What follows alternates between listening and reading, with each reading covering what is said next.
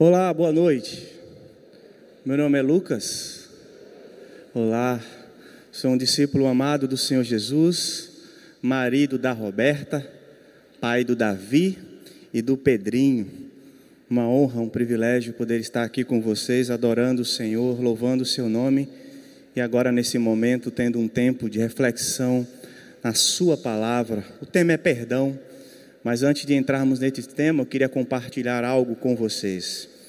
Eu e minha família vivemos durante um ano, ano de 2021, lá no Rio Grande do Sul, em uma cidadezinha pequena e muito aconchegante, chamada Nova Petrópolis, de cultura alemã.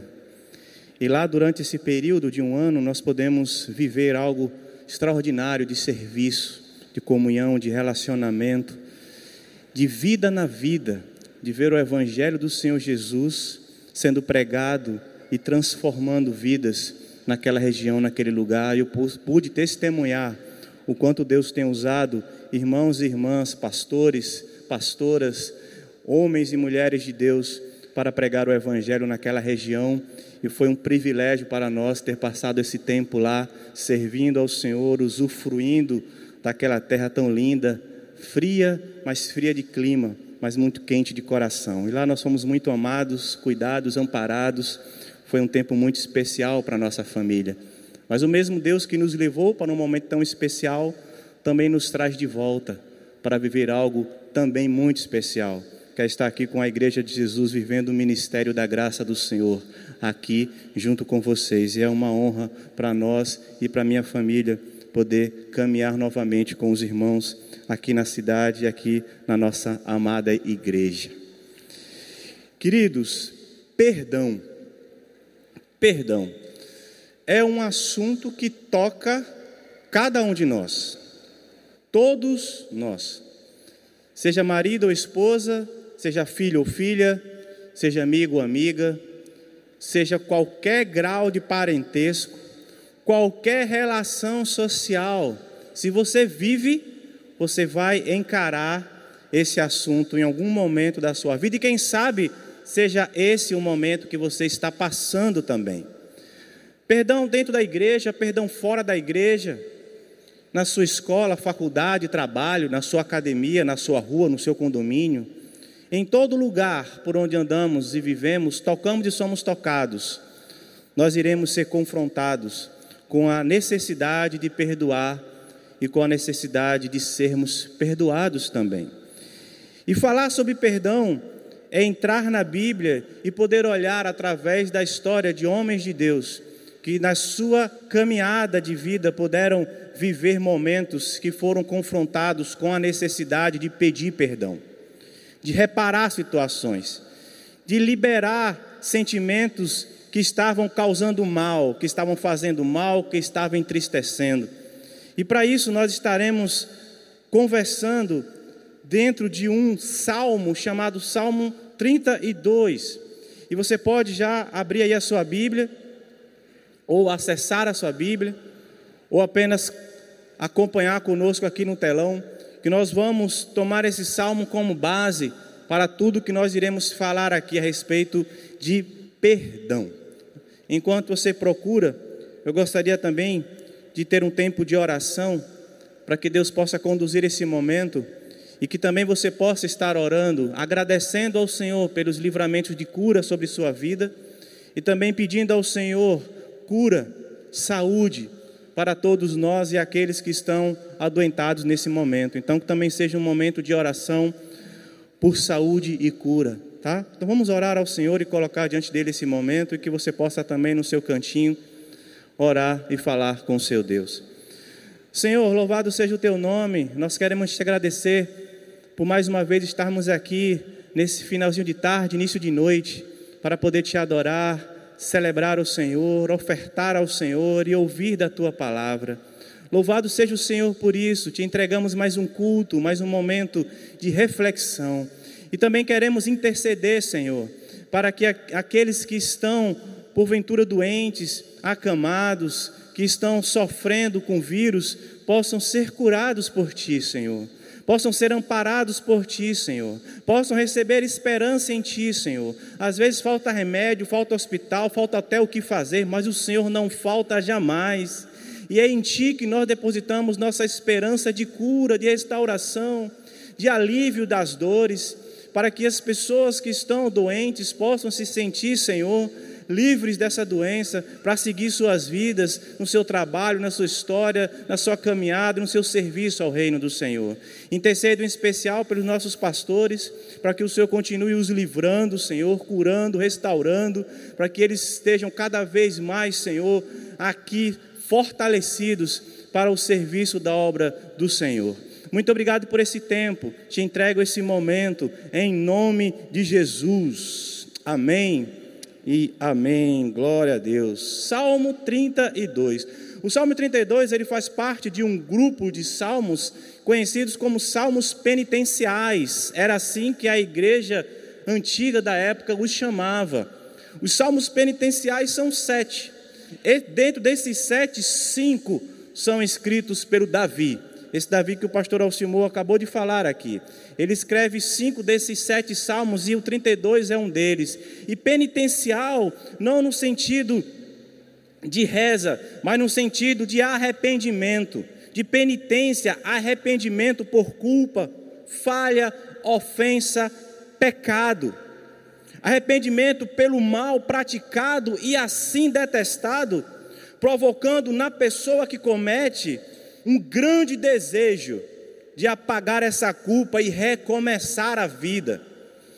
É esse o objetivo de quem assim se encontra, com o sentimento de algo errado, mas com a necessidade de reparar para que a vida siga.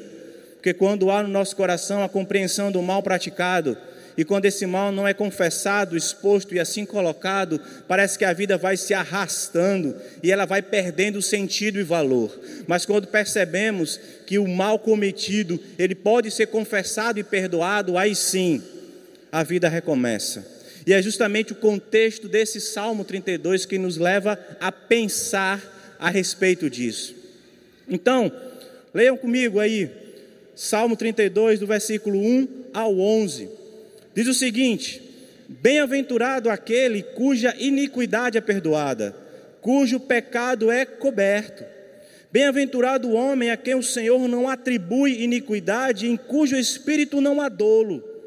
Enquanto calei os meus pecados, envelheceram os meus ossos pelos meus constantes gemidos todo dia. Porque a tua mão pesava dia e noite sobre mim, e o meu vigor se tornou em sequidão de estio. Confessei-te o meu pecado e a minha iniquidade não mais ocultei. Disse: Confessarei ao Senhor as minhas transgressões e tu perdoaste a iniquidade do meu pecado. Sendo assim, todo homem piedoso te fará súplicas em tempo de poder encontrar-te. Com efeito, quando transbordarem muitas águas, não o atingirão. Tu és o meu esconderijo Tu me preservas da tribulação e me cercas de alegres cantos de livramento. Instruir-te-ei e te ensinarei o caminho que deves seguir, e sob as minhas vistas te darei conselho. Não sejais como o cavalo ou a mula, sem entendimento, os quais com freios e cabrestos são dominados, de outra sorte não te obedecem. Muito sofrimento terá de curtir o ímpio, mas o que confia no Senhor, a misericórdia o assistirá. Alegrai-vos no Senhor, regozijai-vos, ó justos, exultai, vós todos os que sois retos de coração. Aleluia! Lindo esse salmo. Se você não conhecia, muito prazer. Se já o conhecia, que você possa relembrar é, essa poesia escrita de coração para coração da palavra do Senhor para nós. Meus irmãos, falar sobre felicidade gerada por perdão é falar também sobre psicologia e religião, porque falar sobre tratamento de alma, comportamento, dores, mágoas, traumas, vícios, angústias, não tem como não falar sobre psicologia sobre essa ciência que ajuda o ser humano a se conhecer melhor e encontrar ferramentas para curar a sua alma, para curar a sua história, para encontrar equilíbrio na sua caminhada. E nessa visão psicológica, nós temos algumas pessoas que se destacaram escrevendo obras e sendo influência no mundo como um todo. Uma dessas influências é um psiquiatra chamado Jung, Carl Gustav Jung, um psicoterapeuta e psiquiatra suíço, que tem uma influência enorme no cuidado do ser humano e da compreensão das dores e da cura para essas feridas da alma. E o interessante é que o Jung tem um pai pastor que na sua infância e adolescência o influencia, e essa influência segue em suas obras e em seus escritos, em livros que trazem elementos da palavra de Deus como apoio e auxílio para o tratamento de dores e problemas emocionais, frutos de, de uma vida, né? Porque se nós estamos vivendo, se caminhamos na vida, iremos tombar aqui e acolá. E nesses tombamentos nós podemos ficar ou nós podemos levantar, nós podemos parar ou nós podemos prosseguir. Vai ser de acordo com aquilo pelo qual você tem decidido viver e depositado a sua vida. E Jung vai dizer que confessar erros, confessar erros e estender o perdão é fundamental para a saúde física e a saúde emocional. Confessar e estender perdão é algo fundamental, de enorme importância para a saúde física e para a saúde emocional. Muitas das dores têm alívio quando descarregamos emoções que estão nos entristecendo, nos acusando e nos deixando para baixo. Parece que quando curamos ou buscamos cura para dores da nossa alma e essa cura chega, todo o nosso corpo é influenciado, é impactado por isso. Todo ele. Existem alguns escritos e frases que nos ensinam e nos levam a entender a importância de parar e pensar nas questões negativas do sofrimento.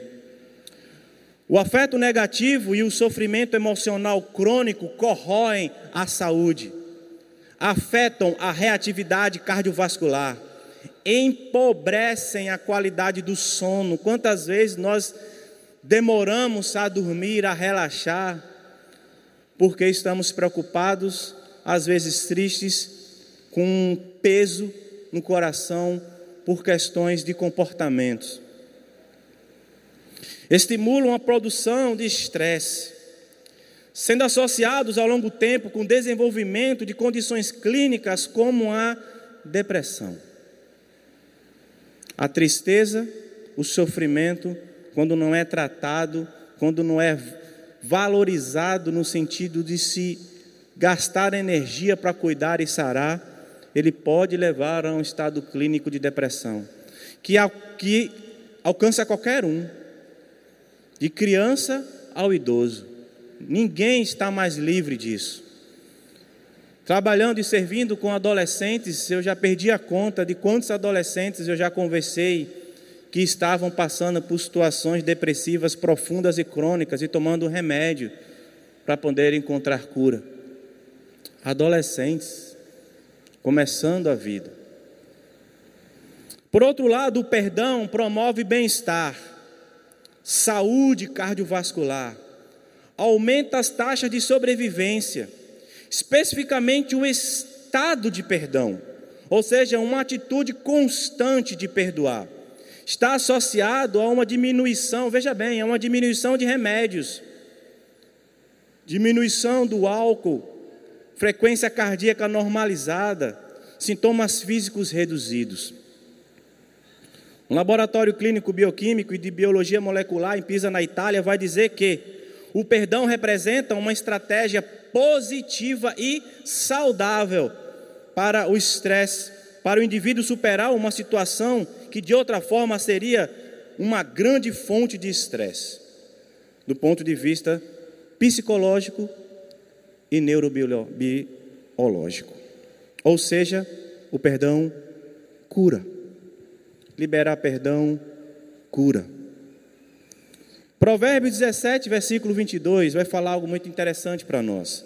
Provérbio 17, versículo 22. O coração alegre é bom remédio. O coração alegre é bom remédio. E como estamos buscando remédios hoje em dia, né? Como estamos batendo nas portas das farmácias em busca de remédio. E muitas vezes encontramos, não tem mais, moço. Não tem mais, senhora. Acabou. Esgotou. Um abraço. Te vira agora é contigo e a sorte. Só falta dizer isso, né? Porque não tem, está faltando. Bom ou ruim, nos acostumamos com o fármaco e muitas vezes desacostumamos com comportamentos e atitudes espirituais e comportamentais que fazem tão bem quanto o fármaco, tão bem quanto o remédio, tão bem quanto a droga. E a Bíblia está dizendo isso: o coração alegre é bom remédio, porque a tristeza nos adoece, nos adoece, mas o coração alegre, a alegria, renova a alma, a mente e o corpo. O coração alegre é bom remédio, mas o espírito abatido faz secar os ossos. O espírito abatido faz sofrer muitas e muitas dores. Eclesiastes 30, 23 vai dizer o seguinte: a alegria do coração é a vida do homem, e um inesgotável tesouro de santidade. A alegria do homem torna mais longa a sua vida, homem no sentido de humanidade. A alegria do coração é vida, tristeza é morte, alegria é vida, vida longa, longanimidade, vida com propósito, com prazer, vida que vale a pena viver. Não é sobreviver, é viver com prazer, com alegria, com um sorriso no rosto. O salmista relaciona o perdão e a confissão com a bem-aventurança e a felicidade. E aí nós voltamos para Salmo 32. E eu vou ler novamente os dois primeiros versículos, porque existe uma relação de perdão e confissão com a, a felicidade dessas bem-aventuranças. Bem-aventurado aquele cuja iniquidade é perdoada, cujo pecado é coberto. Bem-aventurado o homem a quem o Senhor não atribui iniquidade, em cujo espírito não há dolo. Oh, quão feliz! Seria uma tradução para bem-aventurado. Oh, quão feliz! Quão feliz é aquele cuja iniquidade é perdoada. É um bem-estar que pode ser experimentado momentaneamente ou por um período prolongado. Porque enquanto a maioria busca e vive momentos de felicidade, Deus nos desafia a experimentar um estado de permanência onde o contentamento e a alegria prevalecem sobre as circunstâncias. Aprendi a viver feliz em toda e qualquer circunstância. Essa frase que já já eu volto nela, sempre me inquietou muito. Como é possível isso? Viver feliz, estar feliz a despeito das circunstâncias. Porque o momento e o estado são diferentes. Nós podemos ter momentos de felicidade, momentos que são até saudáveis e momentos que são destrutivos. Um momento de saudável de felicidade é quando eu me encontro triste por algum motivo e eu convido amigos para vir à minha casa, ter um tempo de comunhão, comer junto, bater papo, rir um pouco, desopilar. E eu ali encontro um momento que eu saio do meu problema, da minha tristeza. Por mais que ele volte lá na frente, ele vai voltar, mas é um momento saudável, momentos. Mas existem momentos que não são saudáveis e que nos levam ao fundo do poço, ao vício, ao descontrole. que são momentos relacionados ao consumo de drogas, álcool, sexo ilícito, relacionamentos disfuncionais, comportamentos que me levam a dopar a minha mente e meu coração para que eu não lembre mais do sofrimento, fique anestesiado por um momento, suporte a dor naquele instante para já já ela retornar de novo.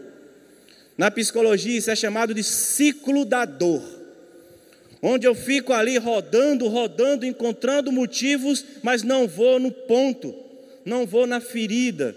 Eu fico circulando por ela, tentando aliviá-la, coçando a dor, sem tratar. E quando a gente coça, dá aquela sensação boa, não é? Quando a gente está com uma coceirinha, um caroço, vê se está coçando, você se. Ui, coisa boa, né? Ai, bom. Mas o caroço fica lá. E às vezes essa coceira até piora o carocinho. E esse, essas são os momentos que nós criamos. Deus nos desafia a viver num estado, estado de permanente felicidade. A felicidade, meus irmãos, pode ser explicada por causa e consequência. Desculpa, a infelicidade. A infelicidade pode ser explicada por causa e por consequência. Quais seriam as supostas causas de uma infelicidade? Quebra de vínculos. Vínculos emocionais e saudáveis nos quais eu depositava alguma esperança. Podem ser pessoas, lugares, circunstâncias, bens. Quando eu perco aquilo, aquilo detona a minha mente e meu coração, me coloca para baixo, e me torna infeliz. Quais são as consequências disso? Desilusão, desespero, frustração, depressão, doenças e até morte.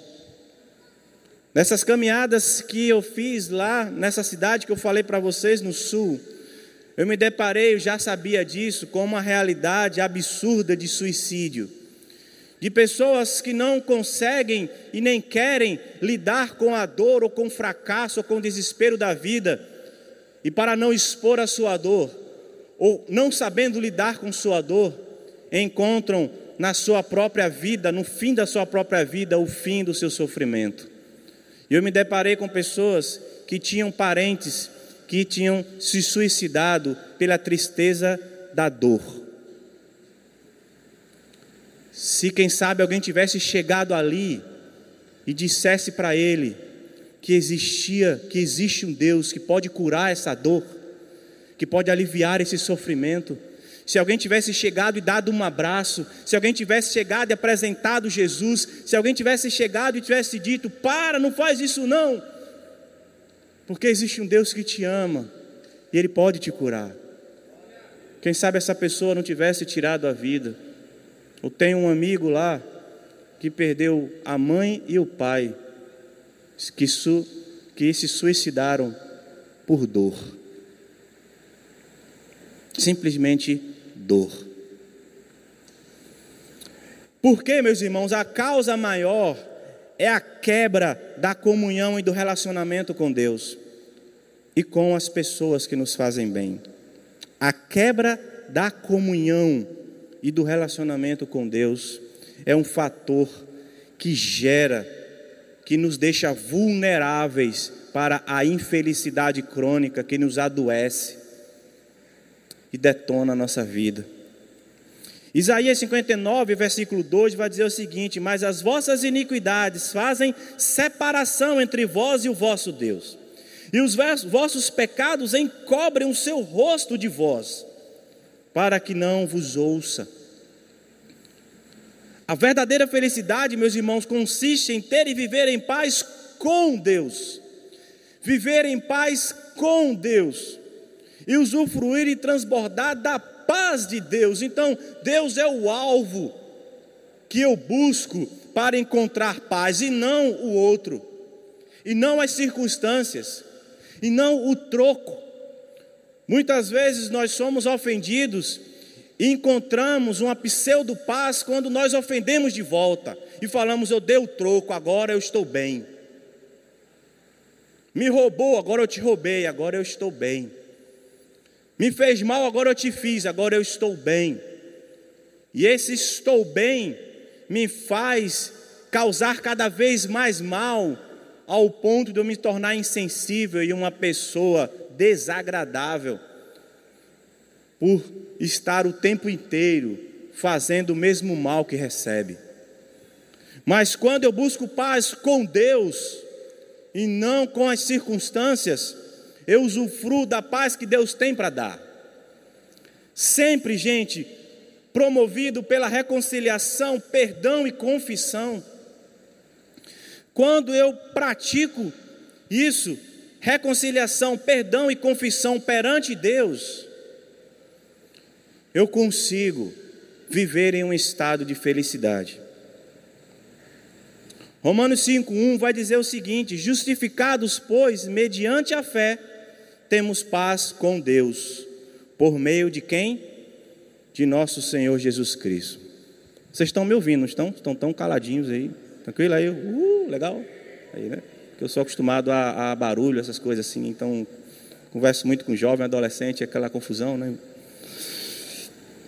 Olha, voltando agora para o texto novamente do Salmo 32, eu queria contextualizar um pouco para vocês o que estava acontecendo aqui. É, esse salmo também é um salmo de agradecimento pelo perdão que restaura a comunhão com Deus e que com isso promove felicidade. Porque quem escreve esse salmo é o Davi, e o Davi é conhecido também por um título, Homem segundo o coração de Deus. E quem dá esse título a Davi é um profeta que se tornou amigo pessoal dele, e que antes de Davi ser rei, o profeta chega para o rei atual e fala assim: Ó, oh, teu tempo acabou, acabou o teu governo, porque o nosso Deus encontrou um homem segundo o seu coração. Meu irmão, você encontrar um título desse, homem segundo o coração de Deus. E esse homem, segundo o coração de Deus, se apresenta para nós como homem, ser humano, carne e osso, frágil, debilitado muitas vezes, errando muitas vezes. E nesses grandes erros de Davi, dois deles marcaram a sua vida e fizeram com que ele escrevesse muitos salmos, fruto dessa experiência terrível pela qual ele passou, que foi adultério e homicídio.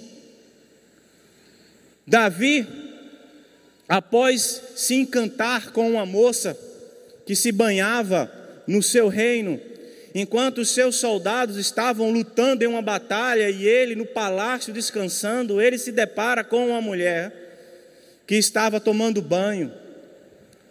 E ele traz essa mulher para si com a autoridade que tinha, e ele tem relações com essa mulher, escondido, oculto, para que ninguém visse. Essa mulher vai embora, tempo depois, essa mulher manda um recado e diz assim: Olha, diga para o rei que eu estou grávida. E ele sabia que ela era casada. E o seu marido estava no campo de batalha lutando pelo rei. O nome dessa mulher, Batseba, o nome desse marido, Urias. A Bíblia conta que Davi manda chamar Urias, pois ele arquiteta um plano, e nesse plano ele traz o soldado de volta, para que o soldado fosse para sua casa cansado e ali tivesse relações com sua esposa e agora o filho era dele, e o rei estaria de boa, ninguém viu, ninguém sabe, segue a vida. Só que o soldado tinha mais caráter que o rei. O subalterno, aquele que parece que não significava nada, nos dá mais exemplo do que o seu rei. E ele não vai para sua casa, ele diz: Eu não posso descansar enquanto meus amigos estão em batalha. Davi sabe disso, fica transtornado, traz o homem para o palácio, enche ele de comida e bebida, embriaga Urias e diz assim: agora ele vai. Mas mesmo assim, Urias não vai para casa, fica na rua até poder receber o comando de voltar. E aí, desesperado, Davi mostra que agora ele vai ter que fazer uma coisa mais terrível. Vou ter que acabar com a vida dele. E ele manda uma carta para o seu comandante que o próprio Urias entrega, dizendo: coloca ele lá no fogo cruzado mesmo, lá na ponta da lança, deixa ele lá, recua, para que ele seja assassinado. E assim Urias leva a sua própria sentença para o comandante, e aquilo que estava previsto acontece. Ele é assassinado. Davi traz Batseba para si, depois do luto, e assume a criança. Ninguém viu, ninguém sabe. Está resolvido. Nesses lapsos humanos, carnais e terríveis, parece que esquecemos, parece que fantasiamos em imaginar que Deus não está ali. Ninguém viu, ninguém, vírgula. Deus viu tudo. E através do seu profeta chega em Davi e o leva a confessar o pecado. E o faz reconhecer o mal que tinha cometido. E o homem, dito como segundo o coração de Deus, se arrepende, chora, pede perdão, reconhece o seu erro e é perdoado. Porque o meu Deus, o seu Deus, perdoa. Pode ser que você e eu não, mas o nosso Deus perdoa. Tanto é que eu estou aqui porque Deus me perdoou, você está aí porque Deus te perdoou. Amém.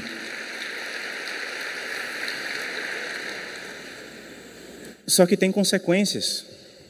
E as consequências foram muito pesadas. E as consequências foram muito pesadas. Mas essa já é uma outra história. Que quem sabe um dia a gente conversa aqui. Meus irmãos, veja como o salmista resume essa questão da felicidade, né? Porque o versículo 1 e 2 vai nos trazer essa, essa compreensão do que significa ser feliz quando há perdão em nossas vidas. A felicidade, dentro dessa palavra de bem-aventurança, ó quão feliz, ela nos mostra que Deus sempre abençoa incondicionalmente, ou seja, mesmo quando não merecemos, Deus abençoa. E feliz, meus irmãos, é quem não encobre o seu próprio pecado e o confessa e encontra perdão. Porque essa bem-aventurança, essa felicidade, ela tem da nossa parte uma iniciativa. Eu não posso simplesmente verbalizar algo e não agir, porque perdão significa alguma ação cometida que outra ação precisa vir para consertar o erro. Eu não posso simplesmente na minha mente meu coração dizer assim: olha, eu estou perdoando, ou eu vou perdoar, ou eu estou sendo perdoado. Se não há uma ação que provoque e demonstre esse perdão. A Bíblia vai nos ensinar isso, que essas iniciativas são importantes. Filipenses capítulo 2, versículo 12, vai nos mostrar do, sobre o desenvolvimento dessa salvação com temor e tremor. Desenvolvimento. Efésios 4, 22 e 23 também nos leva a perceber o seguinte: quanto ao trato passado, vos despojeis do velho homem, ou seja, se tire a roupa, tenha uma ação que tire de você a vida humana, carnal e longe de Deus, que é o velho homem, que se corrompe segundo os desejos do engano, e vos renoveis, renovação no espírito do vosso entendimento. Despojar e renovar atitudes iniciativa. Colossenses 3,5 vai dizer: Fazei morrer a vossa natureza terrena, faça. Faça. Não está dizendo aqui, eu vou, fica sentadinho nessa cadeirinha que eu. Não, faça. Faça morrer a vossa natureza terrena. Porque Deus capacita, Deus completa a obra mas nós temos participação nisso. Nós temos a iniciativa de ir lá e pedir perdão. Nós temos a iniciativa de ir lá e consertar o nosso erro. E quais são as condições né, para esse estado de felicidade? A primeira é ter a iniquidade perdoada. iniquidade perdoada, iniquidade no sentido de rebelião, quebra no relacionamento entre pessoas, quebra no relacionamento com Deus, rebelião, iniquidade, que vai além de quebra de leis, de protocolos, afeta o meu íntimo, afeta o seu íntimo. De que forma? Quando eu estou em rebelião, eu estou em, no engano. Eu vivo muitas vezes um amor distorcido, uma consciência cauterizada, resisto à correção porque eu estou em rebeldia. Não me corrija, não fale que eu estou errado ou que eu errei. Você errou também. Então eu começo a me rebelar com isso. Eu tendo a me esconder, porque se tem algum problema em mim, eu preciso ficar longe das pessoas, porque senão alguém um dia vai perceber o pecado que eu escondo, a dor que eu escondo, o erro, a falha que eu tenho, e eu não quero tratar, então eu me isolo. Eu vou para um cantinho e eu não quero estar perto de ninguém. E aí eu me torno uma pessoa apática, insensível. Adquiro prazer na briga, nas discussões. Começo a me irar facilmente. E tudo isso, meus irmãos, gera para o crente uma adoração hipócrita. É quando eu estou todo estrupiado, todo ferrado, todo lascado, mas eu estou aí criando um personagem religioso e eu venho adorar e eu venho completar a minha agenda de compromissos na igreja simplesmente porque eu não quero que ninguém perceba que eu tenho um problema. E aí eu me torno um hipócrita. Porque a felicidade, meus irmãos, está ligada à ausência da atitude de rebeldia. E à busca e alcance do perdão através do sacrifício do Cordeiro de Deus, do nosso Senhor e Salvador Jesus Cristo. Porque se nós queremos ter um exemplo maior de perdão, é só olhar o que Jesus fez na cruz. Se você quiser olhar a maior expressão de perdão, é só você olhar o que Jesus fez na cruz, por mim e por você, sem eu nem saber, sem eu muito menos merecer. Deus oferece salvação eterna, perdão de pecado, de graça, imerecidamente. Essa é a maior expressão de amor e de perdão que eu possa ter como exemplo para perdoar as pessoas. Porque se Deus me perdoa sem eu merecer, quem sou eu para não perdoar? Se Deus age na minha vida dessa forma, quem sou eu para não agir? E a outra questão, meus irmãos, é justamente a cura do pecado. É o pecado, é o comportamento de errar o alvo, que a palavra de Deus nos ensina que quando há o confessar dele, há perdão, há cura, há restauração mais uma vez, pelo sacrifício de Cristo Jesus. E também um espírito sem dolo, ou seja, sem fraude, sem erro, um espírito limpo. Esses comportamentos nos levam a ter e buscar uma vida feliz. E esse dolo, meus queridos, essa consciência limpa, nos leva a refletir sobre as circunstâncias da vida que nos acometem e nos entristecem e nos levam muitas vezes a não encontrar paz em viver.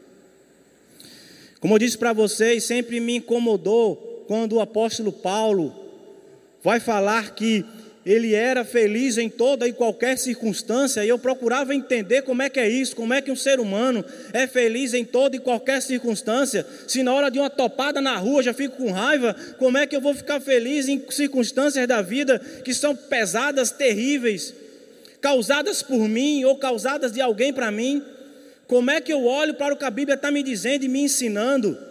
Que é possível viver feliz em toda e qualquer circunstância, e eu olhava para o apóstolo Paulo eu via um homem que foi parado a vida dele, que foi interrompida a sua história, que começou a pregar sobre um homem com o qual tempos atrás ele condenava, que começou a ser perseguido, que não tinha mais vida, que viveu para o Evangelho, que foi preso, sofreu perigo de morte constantemente, que não era entendido e compreendido,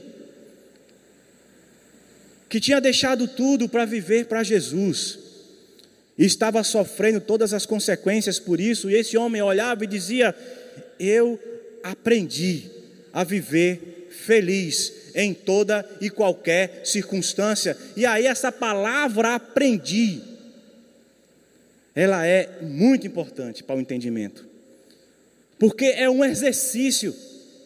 O aprender é um exercício.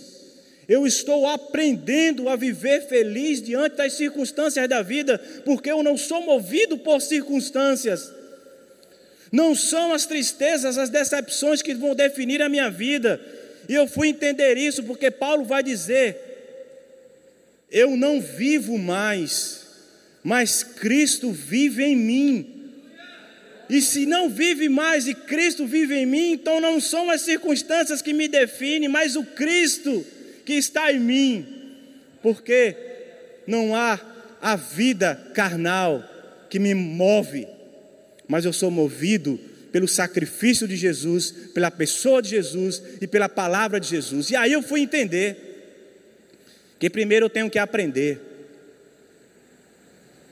Em segundo, eu tenho que lembrar sempre disso, ou viver isso, caso você ainda não viva isso, que é morrer por mundo e nascer para Jesus, que é não mais viver para si, mas ter Cristo vivendo em você, através de você. Que a verdadeira felicidade pode ser alcançada mediante a busca do perdão, do perdão de Deus para as transgressões, como iniquidade e pecado. Mas também é falado nesse salmo sobre a infelicidade, infelicidade dos que não buscam perdão, dos que não querem perdoar, dos que acham que o, o troco é dado quando eu não perdoo. E a Bíblia vai me ensinar que a pior dor é a dor da culpa, é a tortura do prisioneiro. Porque quando eu não perdoo, quando eu não libero o perdão, eu sou um escravo da dor, eu sou um escravo do sofrimento, eu sou um escravo daquilo que me faz mal, e aquilo me tortura tempo a tempo. Por ser uma culpa real ou até uma culpa falsa.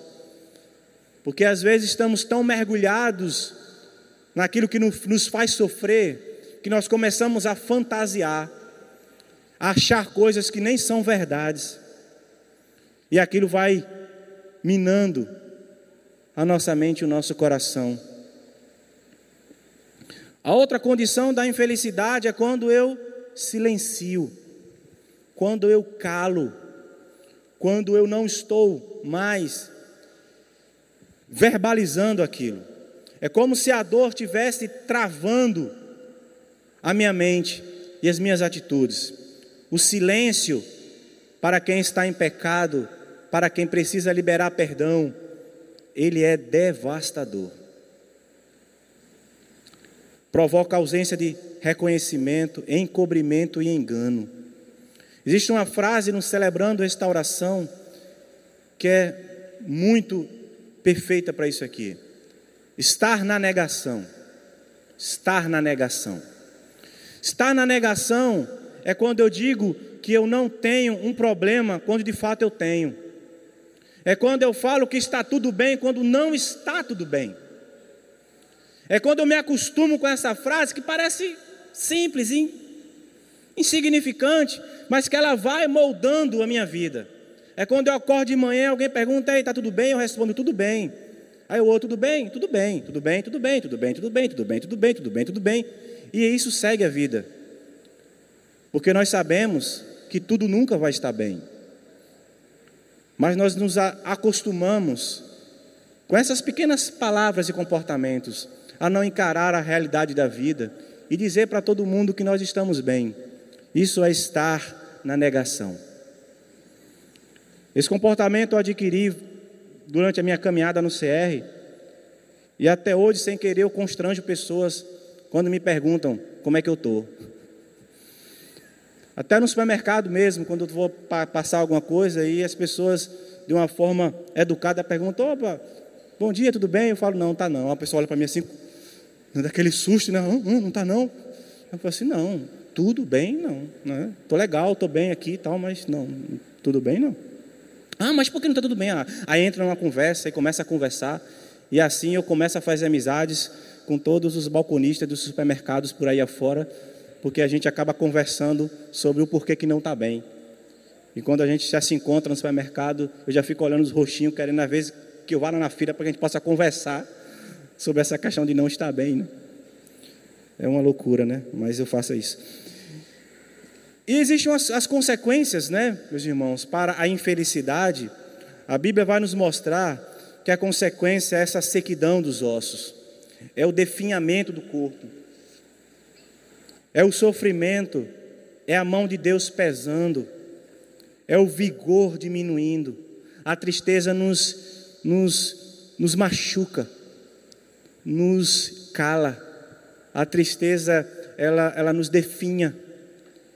É fácil ver uma pessoa triste, porque você percebe, a pessoa parece que ela vai perdendo o brilho. Eu falo isso por experiência própria.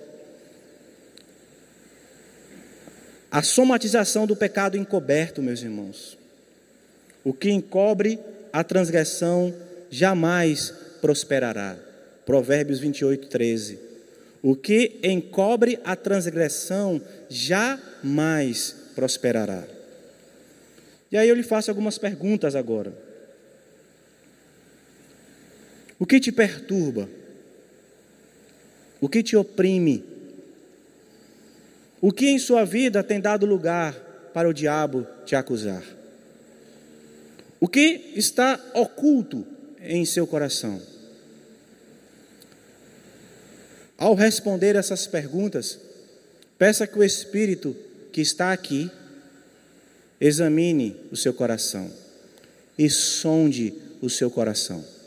Assim como Davi falava: sonda-me, ó Deus, e me conhece, e vê se há em mim algum caminho mau.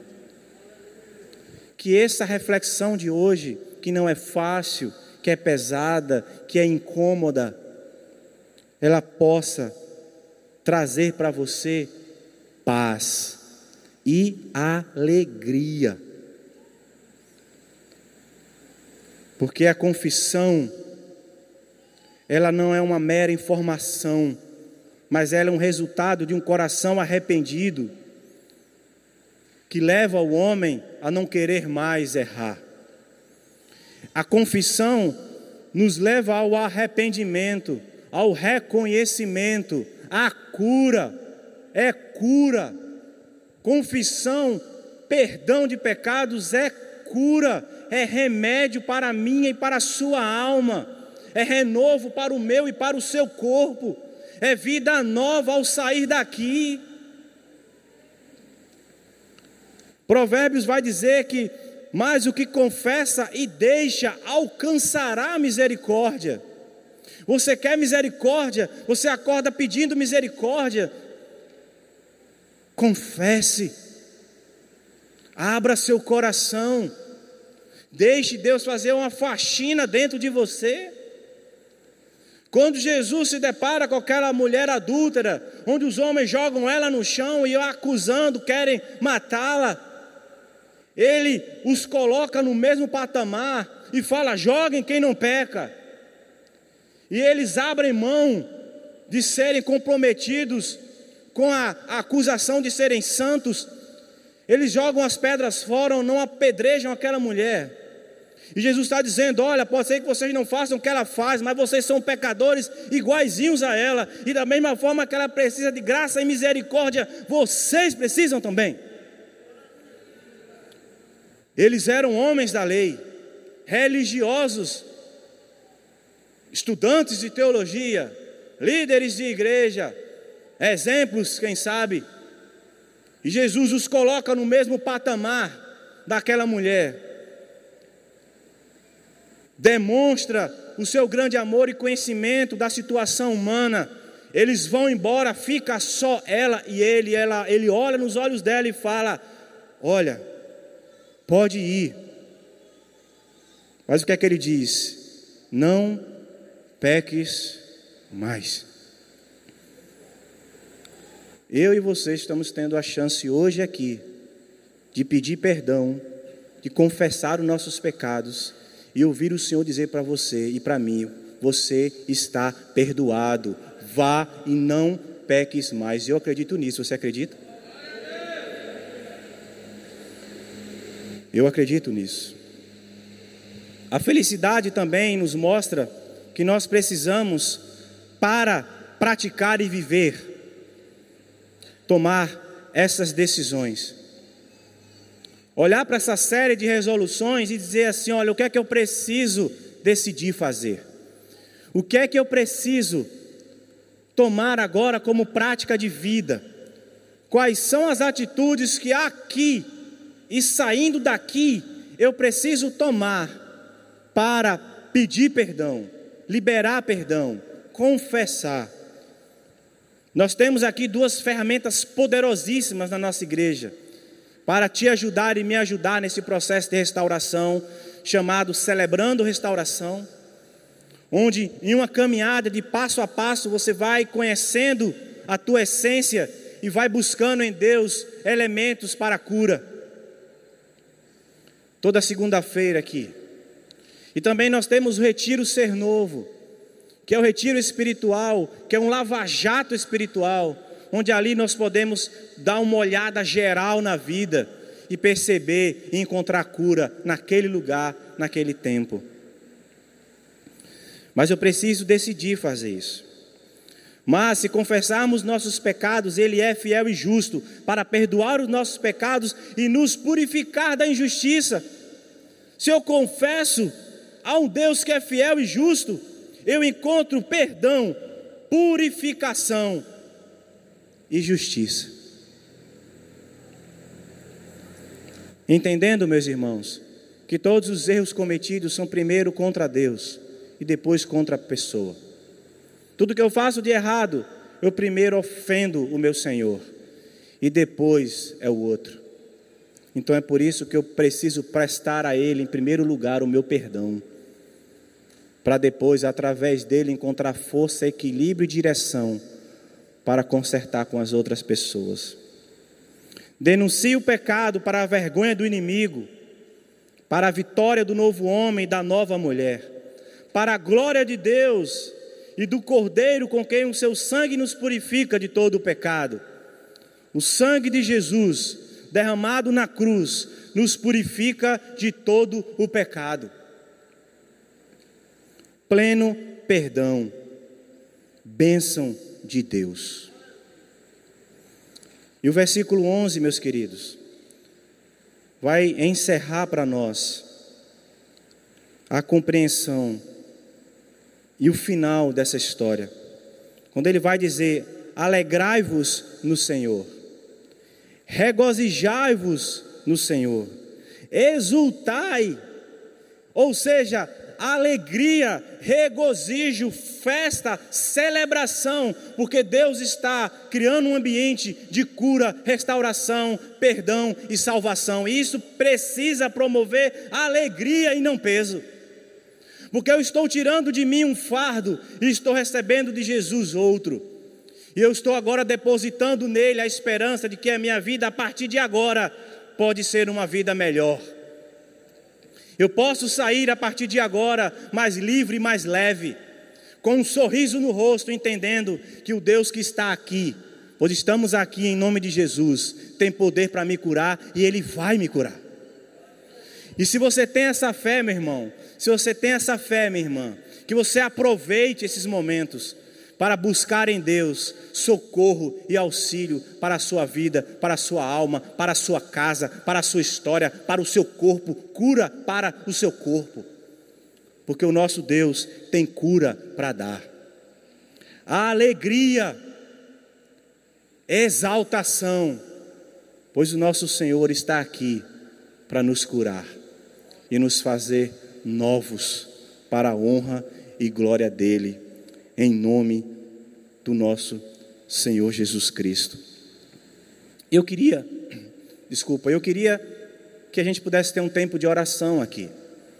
É muita informação, é um assunto difícil, mas extremamente necessário, porque através dele é que nós de fato começamos a viver uma vida honesta, sincera, verdadeira, quando eu coloco para fora aquilo que está escondido em mim, quando eu busco cura para as minhas dores. Então eu queria pedir para que você baixasse aí a sua cabeça, fechasse os seus olhos e em um momento seu e Deus, você pudesse entregar ao Senhor aquilo que você precisa entregar aí. Que você pudesse entregar a Deus aquilo que está incomodando, aquilo que você não quer mais carregar, aquilo que você não quer mais levar, mas aquilo que você sabe que está sendo uma barreira entre você e o seu Senhor que está sendo uma barreira entre você e o seu cônjuge, entre você e os seus filhos, entre você e seus amigos, entre você e a sua vida social, que está travando você de ser uma pessoa mais leve, mais livre. Ô oh, Senhor, escuta a oração do teu povo, pois não estamos aqui em nome de homem nenhum, em nome de igreja nenhuma, estamos aqui em nome de Cristo Jesus aquele que curou, que restaurou, aquele que transformou, aquele que fez nova todas as coisas, aquele que ama incondicionalmente, aquele que resgata o perdido, aquele que transporta das trevas para a luz, aquele que tira da escuridão e leva para o amor, aquele que dá sentido onde não há aquele que dá propósito para quem não tem, aquele que salva da morte eterna. É em nome dele, é em teu nome, Jesus, que nós estamos aqui.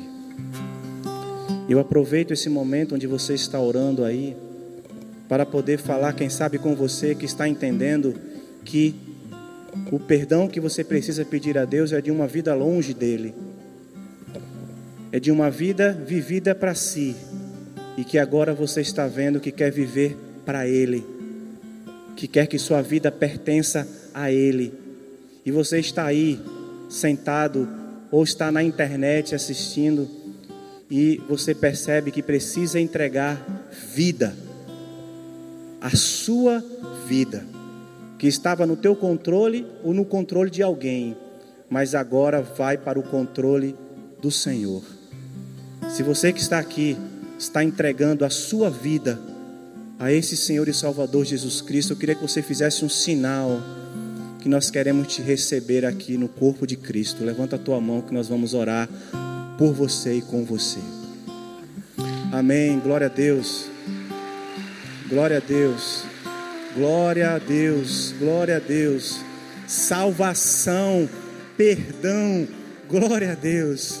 Você que está entregando sua vida a Jesus, eu queria pedir para que você viesse aqui à frente, que nós queremos te abraçar aqui. Vem aqui, nós queremos te conhecer também. Nós queremos celebrar contigo esse tempo de adoração. O pessoal do Conexão está aí para te auxiliar nisso. Então, você que está entregando sua vida a Jesus, nós queríamos que você viesse aqui à frente junto conosco, para que possamos celebrar com você essa nova vida que você está tendo a partir de agora. Levanta a tua mão, que eles vão aí ao teu encontro para vir com você até aqui à frente, tá bom? E você que já entregou sua vida a Jesus, mas percebe que há em teu coração culpa, doenças da alma, motivos que precisam ser expostos, que de uma forma crônica tem te derrubado, tem te adoentado, mas que você agora percebe que não precisa mais viver assim que você pode se livrar disso, que Jesus pode curar você. Se você tem dores da alma dessa forma, eu queria pedir para que você se colocasse de pé aí no seu lugar, para que nós, como igreja, pudéssemos orar com você e por você, para que Deus possa oferecer cura, transformação, restauração, vida nova, vida limpa, vida livre, livre da tortura, da prisão, da culpa e do pecado. Oh Senhor, o que nós estamos vendo aqui é fruto espiritual e sobrenatural, não é humano, não é nosso, é do Senhor. respeitamos a tua presença e reconhecemos, Senhor, que tu estás operando salvação em nosso meio. Para a honra e glória do Senhor, vidas se entregam diante da tua presença. Oh Deus, nós queremos te louvar e de uma forma graciosa render a ti toda honra, todo louvor e toda adoração. Senhor, nós entregamos, Senhor, nossas vidas em tuas mãos. Nós entregamos a ti nossas dores, mágoas e tristezas. Nós entregamos a ti esperança, Senhor, acreditando que tu tens aquilo que nós precisamos. Não dá mais para caminhar por si só, não dá mais para andar por conta. Nós queremos andar contigo. Nós queremos segurar em tua mão. Nós queremos caminhar de acordo com a tua palavra nós queremos ser chamados de filhos, discípulos e amigos do Senhor Jesus. E as vidas que estão aqui à frente estão te dizendo isso, Senhor. Recebe cada um, escreve os seus nomes no livro da vida e que a partir de hoje, para todos sempre, eles façam parte do corpo santo de Jesus, que é a tua igreja, e vão somar, e vão celebrar, e vão viver essa nova caminhada com Jesus. Muito obrigado, Senhor, pela esperança dada a cada um dos irmãos que estão aqui de pé, pedindo ao Senhor ajuda, socorro, amor, cuidado, carinho, esperança. Cuida de cada um de nós, Senhor. Nós estamos entregando nossos corações e histórias a Ti, pedindo que o Senhor cuide, transforme e liberte. Entregamos todas essas vidas em tuas mãos e queremos te render toda a honra, glória e louvor. Vamos celebrar ao Senhor. Aplauda ao Senhor, dê brados de vitória ao Senhor, celebre ao Senhor, que é Ele que está operando cura nesse lugar. Obrigado, meus queridos amigos, irmãos que estão aqui à frente conosco. Obrigado pela coragem. Que Deus os abençoe. Podem seguir ali para o Conexão. E vocês, meus irmãos, vamos louvar, vamos adorar e vamos sair daqui alegres por estarmos livres da culpa, livres e livres. Vamos adorar ao Senhor. E a me parecer contigo em compaixão.